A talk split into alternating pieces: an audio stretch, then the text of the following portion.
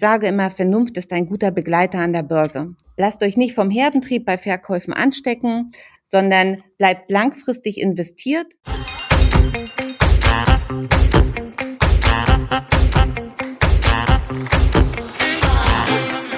Hallo und willkommen zu einer neuen Folge unseres Podcasts Schwungmasse. Ich bin Maxi, ich bin Teil der Initiative Finanzhelden und darf diesen tollen Podcast moderieren. Und heute habe ich direkt zwei Gäste vor dem Mikro, worüber ich mich natürlich sehr freue. Das sind nämlich meine Kollegen Svetlana und Markus.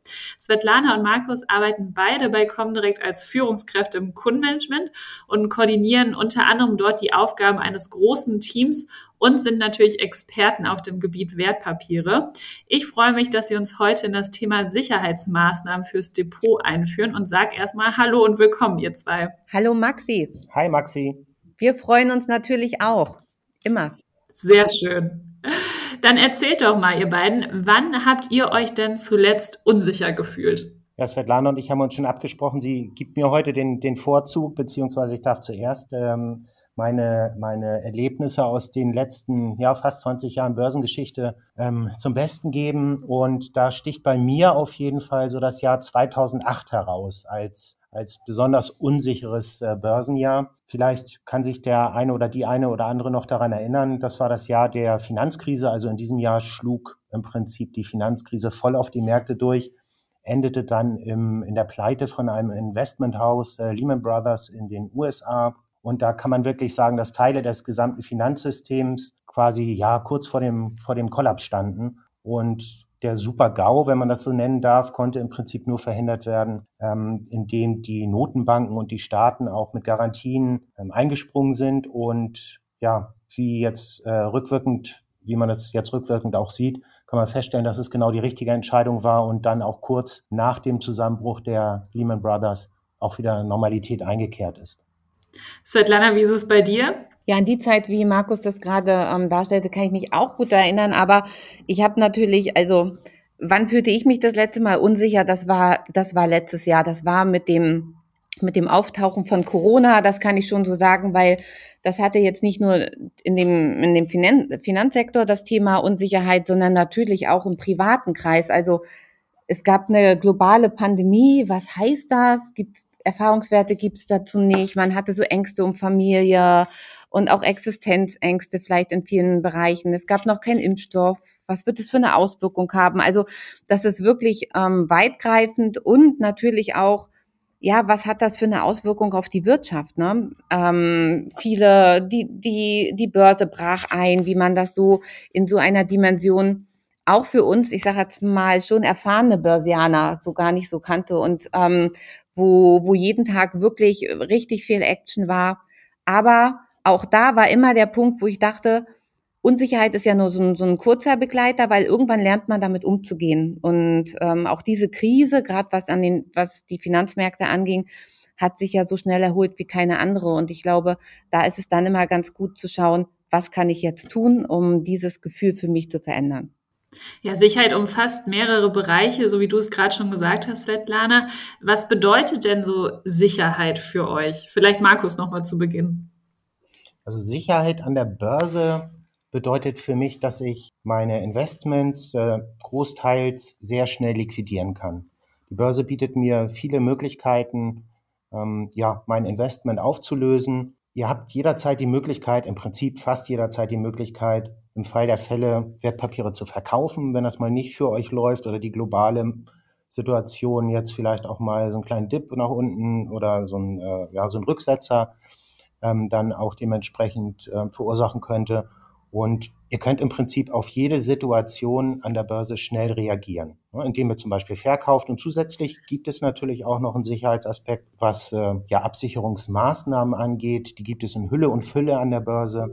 Da kommen wir aber später, glaube ich, auch nochmal drauf. Svetlana, was bedeutet Sicherheit für dich in diesem Kontext? In dem Fall, ich sage immer, ich bin eher so ein kinästhetischer Typ, also jemand, wo ein ganz starker Gefühlsmensch und ähm, von da ist Sicherheit eben für mich vor allem ein Gefühl. Das muss ich so sagen und ein Gefühl persönlich eher so der inneren Zufriedenheit und auch des Vertrauens und auch vor allem des Vertrauens in meine Entscheidung. Und ähm, Für, für meine Finanzen gilt in dem Fall, um dieses Gefühl zu erreichen, also ich habe eine bewusste Struktur und ich habe auch Klarheit über das, was ich, ähm, was ich besitze und wie ich aufgestellt bin. Und da kommt das Thema breite Streuung für mich mit rein. Also ich bin breit gestreut und investiert in unterschiedliche Anlageklassen und habe somit für mich ein stabiles Fundament, um, um dieses Gefühl für mich tragen zu können. Und eben auch, das hat Markus eben auch schon ganz schön gesagt, ähm, ich bin auch so investiert, dass man eben jederzeit einen Teil liquidieren kann, weil ich glaube, das ist einfach nur das größte Thema dabei, dass man sagt, man ist auf einmal nicht handlungsfähig, man hat eben keine Chance einer guten Reaktion für sich selbst. Und ähm, durch, ja, durch diese unterschiedlichen Anlageklassen kann ich da für mich sagen, ähm, das bedeutet Sicherheit für mich und gibt mir ein gutes Gefühl. Jetzt seid ihr beide schon so ein bisschen tiefer äh, in das Thema Absicherung des Depots einzelner Werte eingegangen. Markus, die Frage an dich, warum sollte ich überhaupt mein Depot da einzelne Werte absichern? Ja, für mich liegt das klar auf der Hand, weil es hier um euer Geld geht. Wenn ich Geld an der Börse anlege, dann habe ich ja im Moment der Anlage, also in dem Moment, wo ich die Entscheidung treffe, etwas zu kaufen, eine bestimmte ja, auch Erwartungshaltung an diesen Einzeltitel oder vielleicht auch an, an einen Fonds, den ich gerade gekauft habe, an den Gesamtmarkt. Und ähm, an der Börse kann es jederzeit im Prinzip auch dazu kommen, dass sich meine oder dass sich die Situation auch zu meinen Ungunsten verändert. Und dann sollte ich halt auch aktiv werden die Vergangenheit hat uns hier im Prinzip eine Fülle von Beispielen geliefert und ähm, da kann man schon sagen, dass bei, äh, bei einigen Aktien oder vielleicht auch bei einigen Fonds eine Verkaufsentscheidung rückwirkend, äh, rückblickend tatsächlich Gold wert war. Ein gutes Beispiel, vielleicht erinnert ihr euch noch dran, solange ist es noch nicht her, ist der Fall Wirecard jetzt gerade. Ein deutscher Börsenliebling, ja, als Zahlungsabwickler waren die voll im Trend und dann, ja, dann kam der Bilanzskandal wie ihr das vielleicht auch mitbekommen habt. Und äh, in der Situation, als diese Information um den Bilanzskandal rauskam, da hätte sich natürlich klar ein Verkauf oder auch eine Absicherung, ähm, ein rechtzeitiger Verkauf muss man dazu sagen, oder eine Absicherung auf jeden Fall gelohnt, denn im Prinzip ist die, die äh, Aktie jetzt fast wertlos. Svetlana, jetzt interessiert mich natürlich, wo ich das so alles ähm, höre, wie kann ich mich denn überhaupt absichern? Was habe ich da für Möglichkeiten?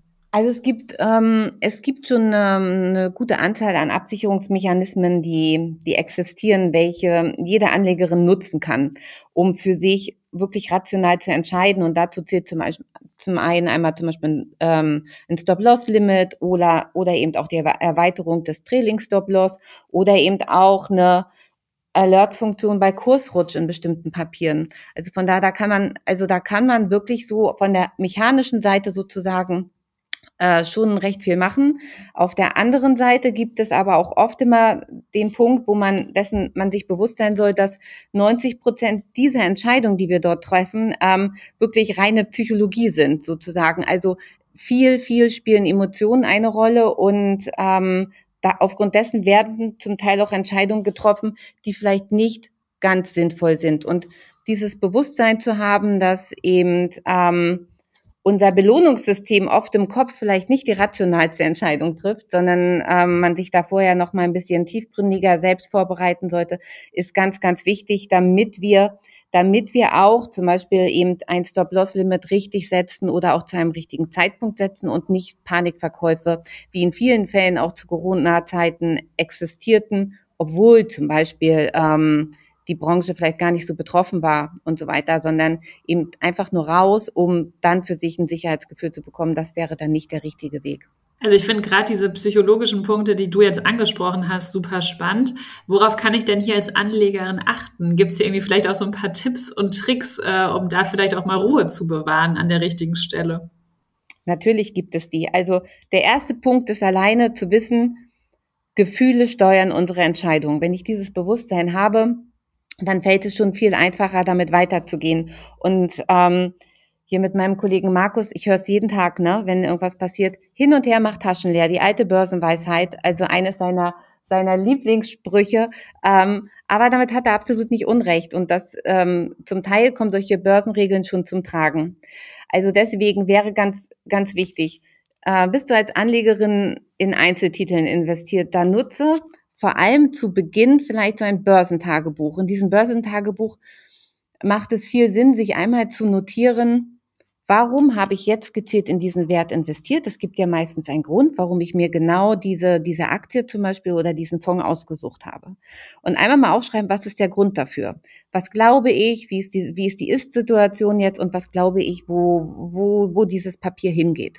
Und dann ähm, ebenfalls sich mit zu notieren, was muss passieren, damit ich mich auch von diesem Unternehmen wieder trenne? Weil diese, die Beantwortung dieser Fragen hilft, zu einem anderen Zeitpunkt, wenn es vielleicht zum Tragen kommt, die Situation für sich richtig zu bewerten, weil dann kann ich genau darauf zurückgreifen, weswegen ich mal eingestiegen bin und schauen, hat sich das jetzt wirklich so rapide verändert oder hat sich einfach nur mein Gefühl verändert und ähm, es ist an sich immer noch mein, mein meine Einstiegs, also mein, mein Einstiegsfokus ist noch gleich. Also das wäre einfach mal eine schöne Möglichkeit, um das für sich zu überprüfen. Und an sich können wir halt immer sagen, also wo die Börse morgen stehen wird, das weiß keiner. Also wir haben, wir haben alle nicht die Glaskugel in dem Fall. Ähm, doch man sollte das Vertrauen haben und das zeigen uns historische Daten, dass langfristig gesehen die Märkte doch immer gestiegen sind und dass es sich lohnt, kurzfristige Kursschwankungen, die natürlich existieren, weil es gibt eben unterschiedliche Quartale, es gibt unterschiedliche Branchennachrichten, Nachrichten, es gibt verschiedene Faktoren, die Einfluss nehmen. Ähm, diese Kursschwankungen wird es geben, aber die kann man aushalten. Und wie ich vorhin schon mal sagte, nicht in Panik verfallen, sondern äh, ein guter Tipp ist weiterhin von mir die Vernunft. Ich sage immer, Vernunft ist ein guter Begleiter an der Börse. Lasst euch nicht vom Herdentrieb bei Verkäufen anstecken, sondern bleibt langfristig investiert. Das ist die entscheidende Sache. Und dann habt ihr auch die Zeit, das auszuhalten. Und da wäre zum Beispiel ein, ein Sparplan, ein guter ETF-Sparplan oder ein guter Aktiensparplan oder wie auch immer, immer eine gute Investition. Selbst wenn die Börse mal nachgibt, setzt die nicht aus, nutzt die weiter, nutzt es, dass ihr zu günstigeren Preisen euch ähm, soweit einsteigt. Ihr habt dann ähm, nachher einen guten Durchschnittswert und ähm, reagiert dort wirklich mit Gelassenheit und macht es nicht nur für zwei Jahre, sondern wenn ihr das für 10 bis 15 Jahre macht, dann wird auch der positive Effekt am Ende dort stehen. Ganz eng damit verknüpft ist ja auch die Frage nach dem eigenen Risikotyp. Wie finde ich denn heraus, wie viel Risiko ich bereit bin zu geben? Ähm, beim, das Risikoprofil sollte jede Anlegerin für sich kennen, jedenfalls so ganz grob. Ähm, und es gibt auch dort so ein bisschen eine Faustregel, dass man sagt, je, je jünger ähm, du bist, ähm, desto risikoreicher kannst du investieren und je älter, desto mehr Sicherheit ist wichtig. Das ist einer der Punkte, wessen, äh, dessen man sich auch bewusst sein sollte, weil hast du ganz, ganz viele Jahre an der Börse vor dir, dann ähm, verkraftet dein Investment wirklich ähm, auch Schwankungen und Verluste. Das ist gar kein Problem. Bist du aber schon irgendwie, steigst das bisschen später ein und die Zeit bis zur Rente ist vielleicht nicht mehr so lang, äh, dann ist einfach dein Anlagehorizont kürzer und dann möchtest du ja eher dein Geld absichern und dann solltest du sehr risikovolle Anlagen vielleicht vermeiden. Zum Beispiel in ganz große Einzeltitel vielleicht noch sehr, sehr ähm, branchengewichtig irgendwie zu investieren. Aber auch hier gilt, hast du vielleicht über die letzten Jahre, Jahrzehnte für dich ein super gutes Börsenwissen und auch Investitionswissen aufgebaut, dann spricht auch überhaupt nichts dagegen, ähm, das risikoaffiner für dich anzulegen. Wichtig ist immer, du hast ein gutes Gefühl bei dieser Anlage und du weißt auch, in was du investiert bist. Und so dein persönliches Risikoprofil zu bestimmen, da gibt es zum Beispiel bei den Finanzhelden, gibt es ja schön bei euch auf der Seite auch einen Test dafür. Mm, der kann schon mal so ein bisschen das Selbstbild und vielleicht auch das äh, Testergebnis so ein bisschen übereinander legen. Und das hilft schon, um das zu bewerten. Und meistens wird den einzelnen Risikotypen auch bestimmte Anlage, Anlageformen vorgeschlagen. Und dann weiß man vielleicht, aus welchem Becken man ganz gut fischen kann. Also ich höre gut heraus, ohne Risiko geht es leider nicht an der Börse. Markus, warum ist das so? Ganz genau, Maxi, das ist ja wie in einer, einer Partnerschaft, sage ich mal. In dem Moment, wo man ein Investment eingeht, eine Aktie kauft oder vielleicht auch einen Fonds kauft, äh, benötigt das Investment Hege und Pflege wie in der Partnerschaft auch, in der Beziehung. Und ähm, es gibt ja teilweise dann auch Situationen, da kann man sich anstrengen, so viel man will, ähm, aber es bringt nichts. So, bringt nichts würde mich, äh, für mich bedeuten, da komme ich wieder auf den Fall Wirecard zu sprechen. Man stellt einfach fest, dass man nicht zusammengehört. Und in dem Moment, wo man das festgestellt hat, egal wie äh, oft und wie lange man sich damit beschäftigt hat, mit dem Thema, mit der Aktiengesellschaft, äh, mit den Fonds, mit der Branche, muss man dann vielleicht auch irgendwann mal sagen, okay, wir passen einfach nicht zusammen, beziehungsweise ich muss mich auch von dieser Aktie trennen. Niemand kann euch an der Börse oder bei einem Investment garantieren, dass die Aktienmärkte oder auch gerade die Einzeltitel, die ihr im Depot habt, die ihr euch vielleicht auch selber rausgesucht habt, ähm, immer nur steigen werden. Es wird aus meiner Sicht immer wieder globale Ereignisse geben, die auf die Märkte durchschlagen und auch mal zu fallenden Kursen führen. Das ist ganz wichtig zu wissen. Egal, ob es nun auf gesamte Branchen geht oder auch auf Einzeltitel. Wichtig ist nur, man darf den Wandel nicht verschlafen und das bedeutet im Prinzip für euch auch, Rücksetzer müssen einkalkuliert werden. Das ist ganz, ganz wichtig und die sind auch nicht auszuschließen. Wenn ihr in einem Rücksetzer Geld benötigt und WPs verkauft, dann habt ihr wenigstens danach euer Geld wieder. Ja, vielleicht nicht mehr ganz so viel, aber ihr habt es sicher und könnt euch gegebenenfalls auch wieder für eine neue Position entscheiden oder erstmal in Ruhe abwarten, bis äh, sich eine nächste Trading-Chance für euch ergibt. Svetlana, jetzt würde mich auch mal interessieren, hat der Risiko, Risikotyp denn auch etwas damit zu tun, wie viel Geld ich besitze? Also nach dem Motto, wenn ich jetzt mehr Geld zur Verfügung habe, kann ich es natürlich auch besser verkraften, da mal ein bisschen Geld zu verlieren. Oder würdest du dem komplett widersprechen? Also ich persönlich würde sagen, in meinen Augen ist das nicht entscheidend. Ähm, Natürlich gibt es vielleicht, es gibt bestimmt ähm, Personen, wo, wo das eintreten könnte, aber an sich ist ja die Zielsetzung bei einer Geldanlage, ob nun für 10.000 oder für 100.000 Euro, die ist ja identisch so. Und meine persönliche Risikoneigung, die ich habe, die verändere ich nicht durch höheres Kapital. Was vielleicht sein kann, ist, dass ich in eine andere Anlageklasse vielleicht mit investieren kann. Also ich sage jetzt mal, nehmen wir nochmal das Beispiel 10 und 100.000 Euro.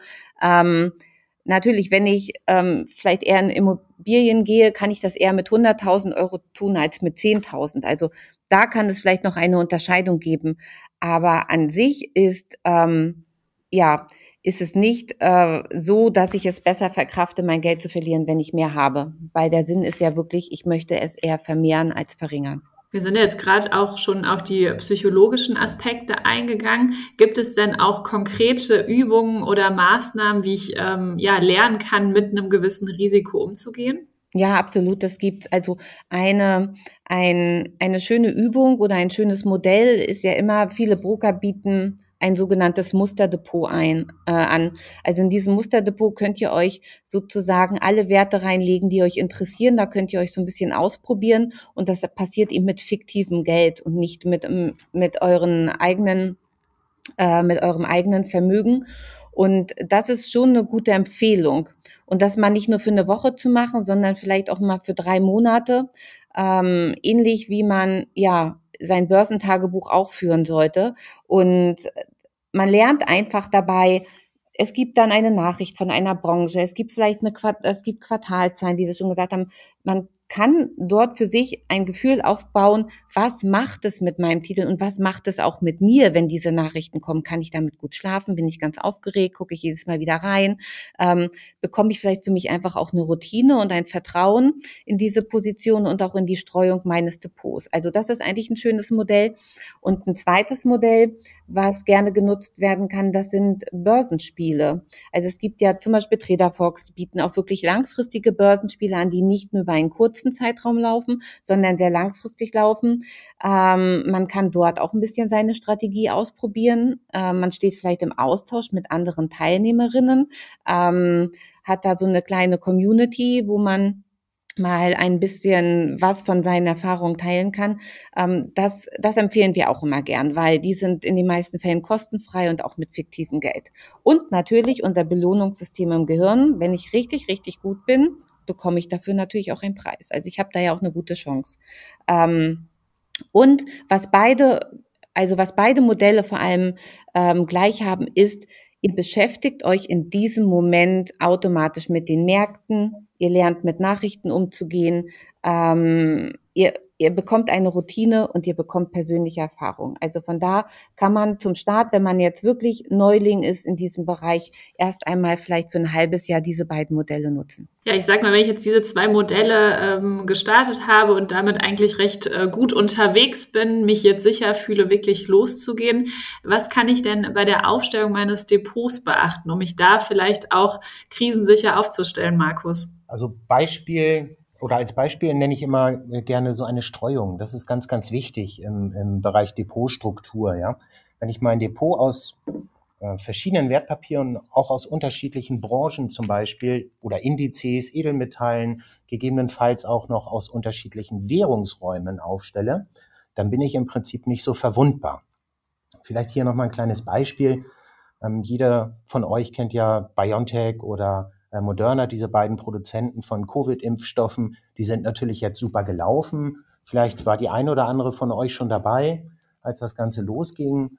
Und die machen natürlich jetzt super Umsatz und erzielen auch gute Gewinne. Aber stellt euch jetzt mal Folgendes vor. Covid ebbt ab, was wir natürlich alle hoffen. Dann bricht vielleicht auch bei diesen beiden Unternehmen ein Teil des Umsatzes weg und die Gewinne, ja, die sprudeln halt nicht mehr so. Jetzt könnte man so argumentieren und so da rangehen und sagen, okay, wenn Covid vorbei ist und ich habe die beiden im Depot, was könnte dann unter Umständen von, ähm, von dem Ende der Pandemie profitieren? Und da komme ich zum Beispiel jetzt äh, auf Fluggesellschaften, ähm, Event ähm, also so Aktiengesellschaften, die Tickets verkaufen, zu sprechen. Und die würden natürlich dann auch wieder pro, äh, proportional davon profitieren, wenn äh, Covid mal vorbei ist. Und ihr seht also, wenn ich breiter aufgestellt bin und verliere auf der einen Seite äh, ein bisschen was an, an Performance und die, das Investment äh, verliert an Wert, habe ich dann aber auf der anderen Seite auch einen Ausgleich beziehungsweise dann überproportional vielleicht auch wieder die eine oder andere äh, Gewinnmöglichkeit. Ne? Absolut. Ähm, wenn ich jetzt ähm, allerdings vorhabe, in Einzelwerte zu investieren, also mir Einzelaktien anschaue, ähm, gibt es da vielleicht auch so eine Richtlinie, ab wann man sagen kann, mit dieser Stückzahl bin ich breit genug aufgestellt, Svetlana? Ja, das ist recht spannend. Also es gibt dort Unterschiede. Es gibt Artikel und Studien dazu, die sagen, 15 bis 20 verschiedene Papiere ist eine gute Streuung, die, die man darstellen soll. Ähm, Wichtig geht, ist da natürlich bei der Streuung, so wie Markus das eben schon meinte, unterschiedliche Branchen, Branchen, also ihr braucht wirklich eine bunte Mischung. Ich persönlich glaube auch, dass 15 bis 20 Titel ein sinnvoller Wert sind, weil das eine Größenordnung ist, ähm, ja, die schon das Risiko der einzelnen Positionen im Depot minimiert, aber ich habe auch noch die Möglichkeit und auch noch genügend Zeit, mich umfassend damit äh, mit den einzelnen Titeln zu beschäftigen. Es gibt aber auch Meinungen, die halten bis zu 50 Titel für geeignet für ein gut gestreutes Depot. Also ähm, es gibt hier keine allumfassende Wahrheit. Da ist, glaube ich, so ein persönliches Gefühl ganz gut, also wirklich wichtig. Wir können ja vielleicht festhalten, dass wir sagen, zwischen 20 und 50 Titeln, das ist eine gute Streuung. Aber wie gesagt, das muss jede Anlegerin ein bisschen für sich selbst entscheiden. Ja, auch hier wieder ähm, ganz individuell, wie auch wahrscheinlich die eigene Risikoneigung ist. Ähm, Markus, wenn wir jetzt nochmal genau aufs Depot schauen, ähm, kannst du da vielleicht unseren Zuhörern und Zuhörern mal so, ich sag mal, festes Handwerkszeug mitgeben, wie man sich absichern kann? Ja, mache ich gerne. Da ist der klassische oder diese Orderfunktion, der klassische Stop-Loss eigentlich eine sehr gute Möglichkeit, um äh, Teile seines Depots, Einzeltitel oder vielleicht auch ETFs und äh, was man da so drin haben kann, abzusichern. Vielleicht kurz zur Erklärung, wie funktioniert so ein Stop-Loss? Ich nehme ein Beispiel. Ihr kauft eine Aktie zu 100 Euro. Die Aktie steigt auf 110. So, dann habt ihr die Möglichkeit, mit dem Orderzusatz Stop-Loss eine Verkaufsorder zu platzieren bei 100 Euro. Das würde bedeuten, wenn die Aktie von 110 auf 100 Euro fällt, dann wird automatisch diese Aktie oder den Bestand, den ihr mit einem Stop-Loss versehen habt, zum nächsten Kurs verkauft. Wenn wir normale Börsenzeiten haben, dann bekommt ihr vermutlich auch irgendeinen Kurs, der um die 100 Euro liegt. Der kann auch mal ein bisschen drunter sein oder drüber sein. Und das wäre so der klassische Stop-Loss. Und was würdest du sagen, ähm, sollte ich bei jedem Kauf einen Stop-Loss setzen oder wann sollte man das tun? Das kann man natürlich im Vorwege schon definieren. Wenn man eine Aktie oder ein Wertpapier kauft, kann man sich vorher schon überlegen, gut, äh, wo bin ich bereit, diese Position wieder zu verkaufen. Entweder hat man da eine Summe X im Kopf, die man maximal verlieren möchte, oder es gibt selbstverständlich für euch auch noch die Möglichkeit, dass ihr euch an bestimmten Charttechniken oder ähm, ja, an Chartanalysen orientiert, weil ähm, im Prinzip kann man sagen, dass jede Aktie ja eine Historie hat vom Kursverlauf her und im Laufe der Historie zeichnen sich verschiedene Unterstützungen ab. Das heißt also, wenn die Aktie mal auf den Wert X gefallen ist, dann ist sie meinetwegen in den letzten fünf oder zehn Jahren jedes Mal wieder nach oben gedreht. Und das könnte man natürlich dann auch als, als Beispiel nehmen, um zu sagen, gut, wenn die Aktie diese Unterstützung mal durchbricht nach unten hin, dann möchte ich da erstmal nicht mehr dabei sein und dann möchte ich meine Position aktuell oder sofort verkaufen. Jetzt habe ich mich äh, bei der Recherche auch damit befasst, dass man sein Depot auch mit Derivaten absichern kann. Wie funktioniert das denn und äh, für wen ist es vielleicht auch geeignet? Derivate ähm, sind im Prinzip etwas, muss ich fairerweise so sagen, für den erfahrenen Anleger. Also da sollte man schon genau darauf achten. Ähm, Derivate führen auch nicht selten mal zum Totalverlust. Da sollte man sich, wie gesagt, vorher ähm, ja gut mit beschäftigen, mit dem Thema sich reinlesen. Vielleicht auch, da kann ich wieder auf das Beispiel von Svetlana vorhin zurückkommen, auch mal ein Börsenspiel mitmachen, welches sich ausschließlich mit Derivaten beschäftigt. Ähm, das Schöne, also schön in Anführungsstrichen an Derivaten ist, dass ich halt auch mit feinen Kursen Geld verdienen kann. Also ich habe meinetwegen ein Depot mit Aktien von 100.000 Euro und könnte das jetzt über Derivate zu einem Teil absichern. Wenn der Gesamtmarkt fällt, kann ich davon ausgehen, dass auch mein Depotwert um x Prozent fällt. Wenn ich auf feine Kurse mit einem Derivat spekuliere, dann könnte ich diesen Verlust im Depotbereich über das Derivat auffangen. Aber wie gesagt, das ist nur was für den erfahrenen Anleger. Ähm, was ich mir auch öfters mal durchgelesen habe, ist ähm, das Thema Charttechnik. Was muss ich denn ähm, da, also wann muss ich mich als Anleger damit beschäftigen? Und ähm, ist es auch eher was für Erfahrene oder was muss ich hier konkret können? Also mit, mit der Charttechnik selber, äh, mit der Literatur könnte man wahrscheinlich ganze Seele füllen, ja. Da gibt es für jeden etwas, äh, Bücher äh, noch und nöcher.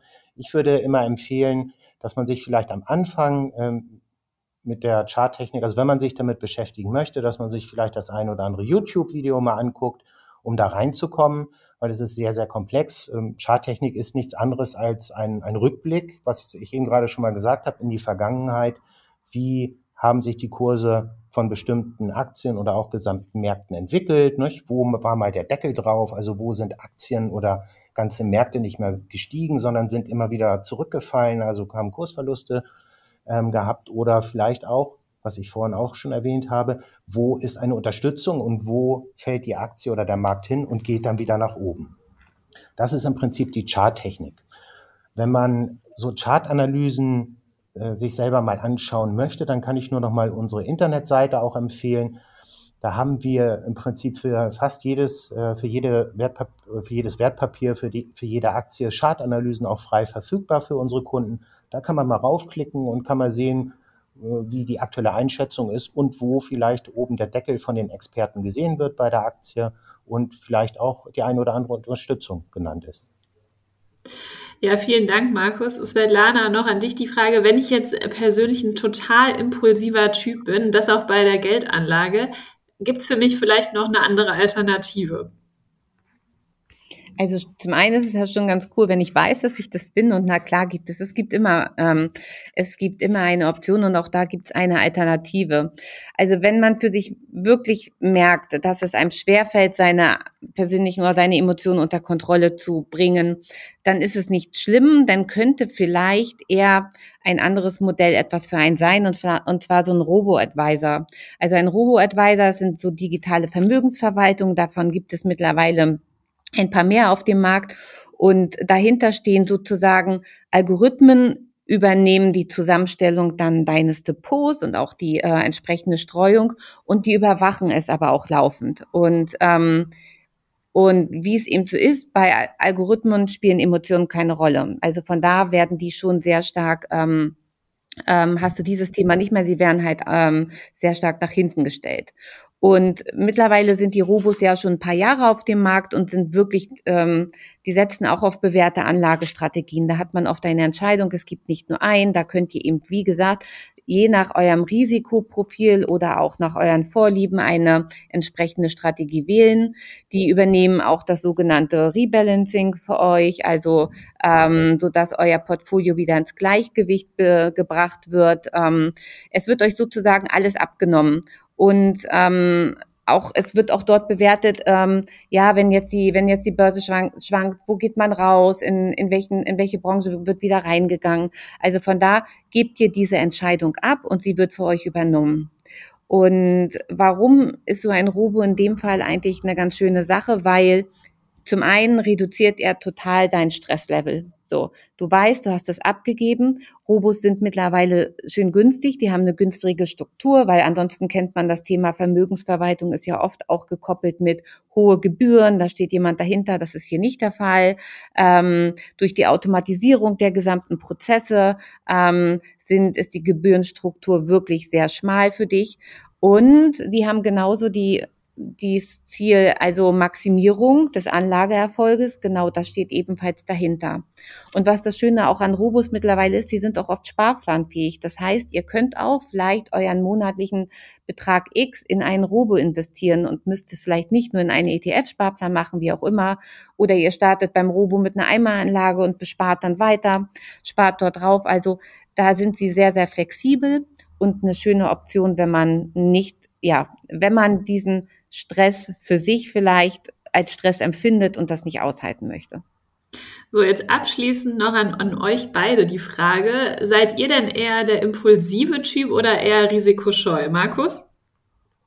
Ähm, ich bin aus meiner Historie herausgewachsen eher so der Risikotyp. Ich handle gerne mit Derivaten, mit Optionsscheinzertifikaten und CFDs, aber habe natürlich äh, auch meine Basisinvestments in Form von ETFs und, und Einzeltiteln ähm, da bin ich auch schon dabei, ja. Mhm. Aber äh, auch nicht ganz risikoscheu, um es mal so auszudrücken. Und du, Svetlana? Oh, da hat er jetzt hier ein Vorgesetz, Maxi. Also ich hätte immer gesagt, ich bin auch eher risikovoll, aber nein. Also da ist Markus hat da noch eine stärkere Ausprägung als ich. Also ich bin, glaube ich, schon eher risikoaffiner. Das Thema so ähm, Aktien, ähm, das begleitet mich schon jahrelang. Aber so wie Markus auch sagt, es gehört auch in mein Depot eben eine ein paar gute ETFs, ein paar gute Fonds und ähm, noch ein paar andere Geldanlagen. Ja. Also ich höre heraus, äh, hier sind wirklich zwei Kenner am Werk und zwei, die sich auch schon länger mit dem Thema beschäftigen. Das ist natürlich ganz individuell und jeder hat da seine persönliche Risikoneigung. Aber ich fand es mal spannend zu hören und äh, ja, bedanke mich bei euch beiden äh, für das Gespräch, für eure Erklärung und Einordnung. Äh, war wieder sehr informativ und hat Spaß gemacht. Ja, für uns auch, Maxi. Vielen lieben Dank. Ja, vielen Dank, Maxi. Mach's gut.